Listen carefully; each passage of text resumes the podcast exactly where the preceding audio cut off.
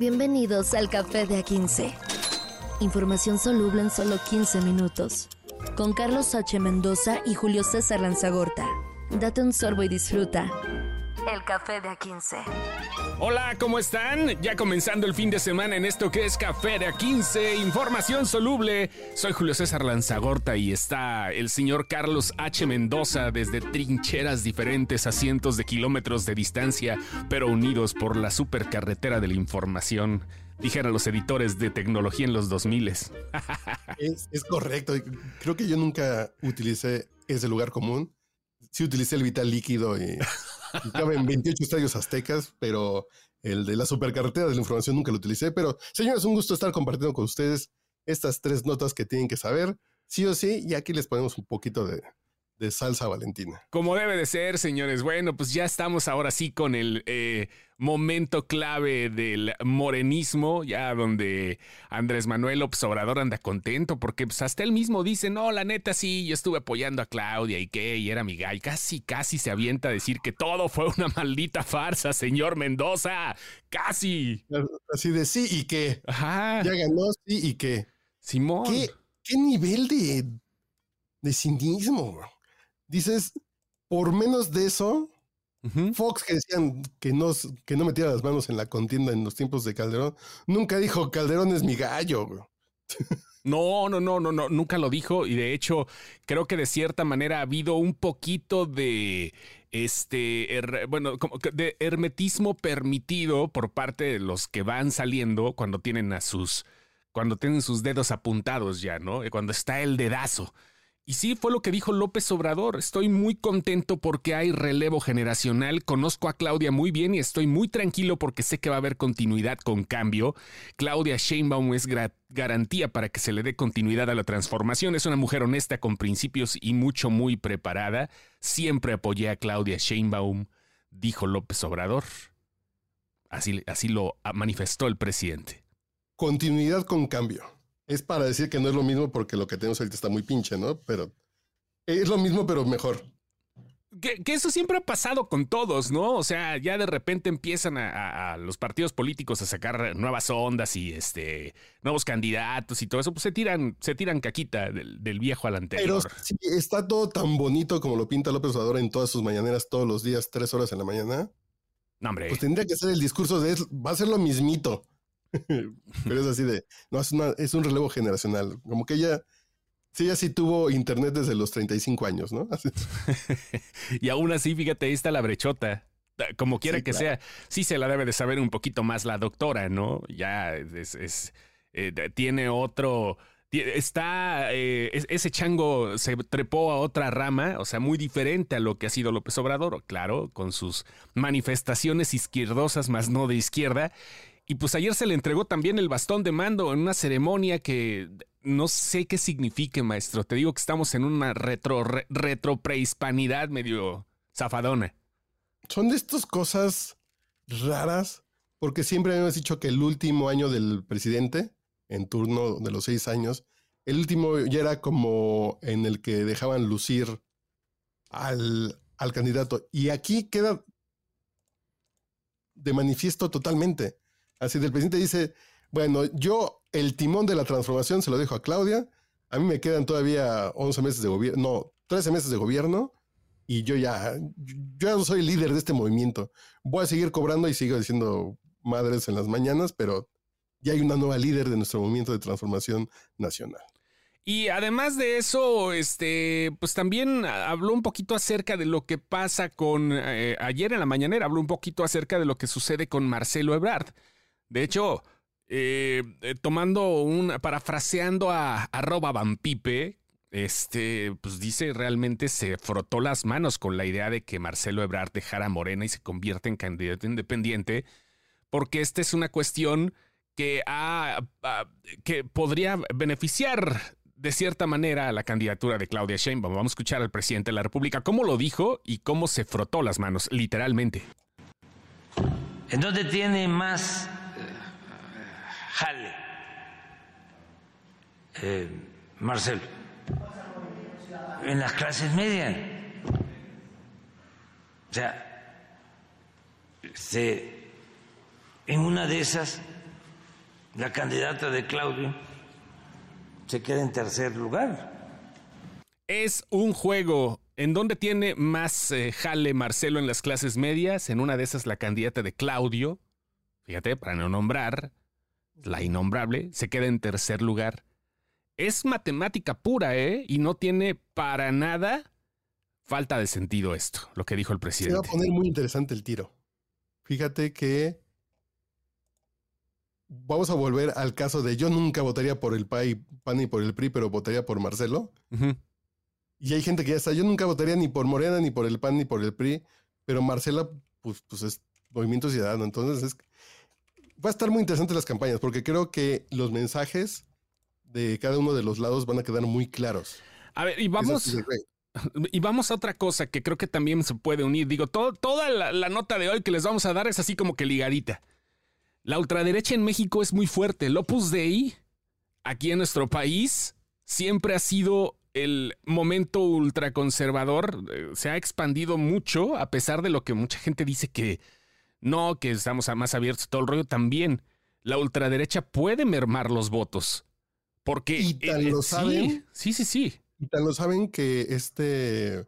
Eh, este. Eduardo Verástegui. No, no, no. Que este Epigmenio Ibarra, que es este vocero de la 4T. Así es. De los discursos que hace contra Xochitl Galvez es. Pues ella es comunista y trotskista, ¿eh? Como señores de la derecha, téngale miedo. No, y es lo que dijo también Eduardo Verástegui en algún momento. Está tomando eso de, de excusa para su pre-campaña. Eso lo lanzó hace unos, unas semanas, un mes antes de que se estrenara la película que tiene aquí en México.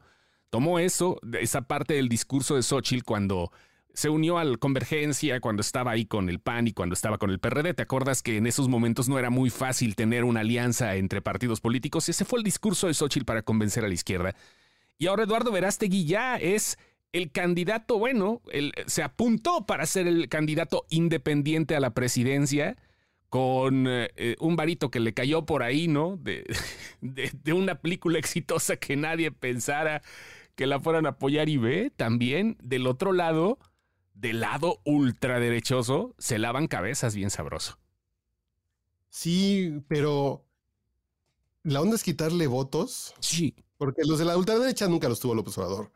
Pero los de la ultraderecha que tenía el PAN. Efectivamente. Esos van a ser los que se van a perder por ahí en el, en el caldo. Y Marcelo se va a llevar unos. Yo creo que Marcelo también le puede quitar a Claudia, ¿eh?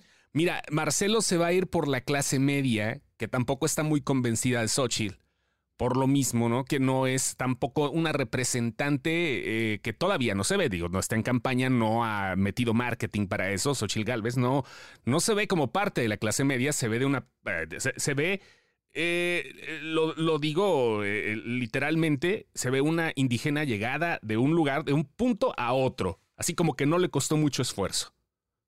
Así, así se vende Xochitl y tiene que meterse un poquito con la clase media porque no está muy bien ahí.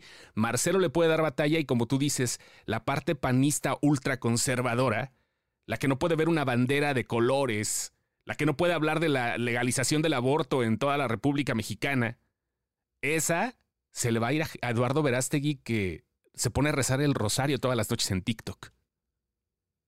En serio, güey, en serio, en serio. Sí, sí, pero dices se va a poner muy bueno el tiro. Yo creo, creo que a la hora de los trancazos, yo le tengo fe a Xochitl.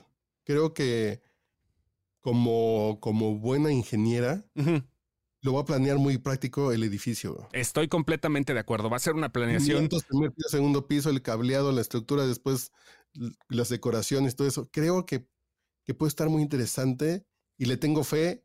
Y si no, yo soy un demócrata eh, convencido. Y si México quiere otra cosa, sea Morena, que Marcelo se quede en el limbo robándole votos, o si quieren Eduardo Verástegui, pues es el país que tenemos y es el que nos merecemos. Efectivamente, y eso ha pasado los últimos años, vaya, o sea, desde que empezó la, la, la, corriente política postrevolucionaria ha sido un, de, de, chile, mole y pozole, pero pues la gente se lo ha buscado de cierta manera también. Eduardo Verástegui eh, necesita todavía recabar las firmas de apoyo del 1% de las personas registradas en la lista nominal de electores, seguramente con todas las que llegan a la iglesia, con todos los que van a misa de 12 todos los domingos en las iglesias este, eh, de, de, zonas acomodadas, porque ya sabes, ¿no? Ahí es otro punto. Eh, generalmente los puntos ricos de las ciudades, donde se concentran los conservadores y donde el párroco de la iglesia tiene un BMW, ahí es donde puede juntar Eduardo Verástegui los votos. Sí, y por ejemplo, creo que también hay un mundo empresarial que no le cae tan bien Xochitl por alguna razón, como que no es parte de nuestro equipo y no le cae nada bien Claudia. Entonces, o está Eduardo o está Marcelo. Para esas personas. Entonces se va a poner muy interesante y ya cuando sepamos bien, bien cómo queda la boleta, o tentativamente, que creo que eso ya se va a saber en... Marcelo se tiene que definir muy rápido para que se vaya acomodando. Ya vamos a empezar a hacer estos cálculos y ver la primera encuesta real de Marcelo Movimiento, eh, Claudia Xochitl y Eduardo Verástegui. O los, o, los, o los relevantes que estén apuntando para ser independientes, que podría ser el propio Marcelo también. Sí, también, digo, no necesariamente tiene que estar en Movimiento Ciudadano porque también ahí hay otra brecha que se tiene que acomodar, hay que meterle un poquito de silicón a esas, eh, eh, esa tarja de la cocina para que no se empiecen a filtrar cosas pero vaya, Movimiento Ciudadano posiblemente podría ser o de manera independiente. Marcelo tiene la fuerza como para poder lograr un porcentaje y disminuir el de Xochitl. No aumentar el de Morena, pero sí disminuir el de Xochitl. Y hablando de eso, hablando de porcentajes, tengo que reconocerle a, a Fernández Noroña, Gerardo Fernández Noroña, que voy a escucharme demasiado este, puntual, pero creo que este güey sí es la verdadera izquierda de México y el voto que tuvo fue el de los verdaderos camaradas, güey. El voto duro de la izquierda, de la ultraizquierda. Sí, güey. O sea, de los, de los que. ¿eh? Sí, claro, de, de, los hijos de Rius, güey. De, de, los que. no, güey. es la izquierda, güey. Fernández Uroña realmente pertenece a la izquierda. Ese güey sí. Digo, con sus bemoles, ¿no? Pero. Pero eh, me refiero a que es la gente que jala. 100% izquierdosa, de los que reparten panflets con la estrellita colorada. El tema de Adán Augusto con todo lo que invirtió, con todos los comentarios que habían dado de que era un político conciliador, que fue la sorpresa de este gabinete cuando llega la Secretaría de Gobernación, bla, bla, bla, bla, bla, bla, bla. Carreteras llenas de espectaculares. 10% de la preferencia de los fans de la 4T. Sí, sí, sí, sí. Es que bueno, Adán Augusto también no representaba mucho. Adán Augusto llegó como compadre de Andrés Manuel, pariente, ¿no? Acá, Mopri, como se dice en el sureste. Pero siendo sinceros, en este, e, en este paquete de seis candidatos que tenía la 4T, decía los, los más débiles eran Fernández Noroña y Manuel Velasco. Sí, sí, claro, claro. Bueno, y el, este, te faltó el otro, güey. Hasta a mí se, se me fue. Monreal. a Monreal, sí. No es que Monreal todavía hasta jugaba. A lo mejor se puede colocar para algo más. A lo mejor está jugando, fue líder en el Senado y puede acomodarse para la jefatura de gobierno de la Ciudad de México. Nomás está haciendo ahí como la pantalla para que le den la otra. Y Monreal sacó 6.5, eh, dos décimas más que Manuel Velasco que Manuel Velasco es más conocido porque se come las enfrijolas de Anaí. Qué feo son esto. ah, Simón. Ajá. Y, pues Noroña es la izquierda de México, güey. Ahí sí, para que veas, yo creo que sí es el. Es, si, si tomamos porcentajes, creo que ahí está la verdadera izquierda, fíjate. La izquierda, la, izquierda latinoamericana, claro, la izquierda que sigue todavía, eh, la, izquierda que dice que Cuba eh, eh, triunfó el movimiento revolucionario y está todo bien allá, la izquierda que, Castro, Nicaragua, Daniel Ortega. Por supuesto, Chávez. Sí, sí, es un 5% de México, que no es poca cosa, ¿eh? No, no es poca cosa. No es poca cosa si este, la, izquierda que todavía pues hace panfletos, como digo, ¿no? Y los empieza a repartir en la calle la vieja usanza con pantalón de pana y boina. Así. Es la izquierda de Noroña y está bien, o sea, qué bueno que existe porque sí me daba miedo que ya todo era un disfraz, pero no, ahí anda, ahí anda todavía y fueron los que votaron por el queridísimo y bien ponderado, conocido en el barrio como el Changoleón. El Changoleón legislativo, que además él sin tener un puesto grande, él era diputado. No fue secretario de Estado, no fue jefa de gobierno, No. no fue líder del Senado, no fue gobernador. Pero se aventó campaña a pie, güey. ¿Mm? Se aventó campaña a pie. Este güey no necesitó de andar gastándola. No, ese güey anduvo para todos lados. Ese güey se movió. Sí, sí, sí. Sí. Discúlpame, pero tenemos ahí a alguien que puede ser muy criticable Ajá. Por sus payasadas y sus tonos, pero hay una banda que lo sigue y que cree que él es una buena opción. Es muy interesante para Y- también este análisis post eh, consulta de la 4T.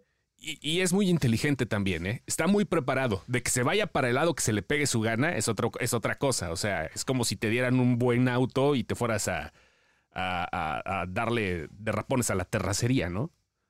Pero, pues bueno, es muy inteligente y se le reconoce. Jamás pensé reconocerle. ¿Mandé? Ya se me antojaron unos derrapones en la tercera. Unos derrapones. Esto fue Café de 15, señores. Excelente fin de semana. Pásenla chido. Es- Estrenaron La Monja 2 en cines. No la vayan a ver. Es nada más para fans. O si eres fan de las monjas. O de La Monja, la película. O del Conjuro Verso. Pues nada más ahí.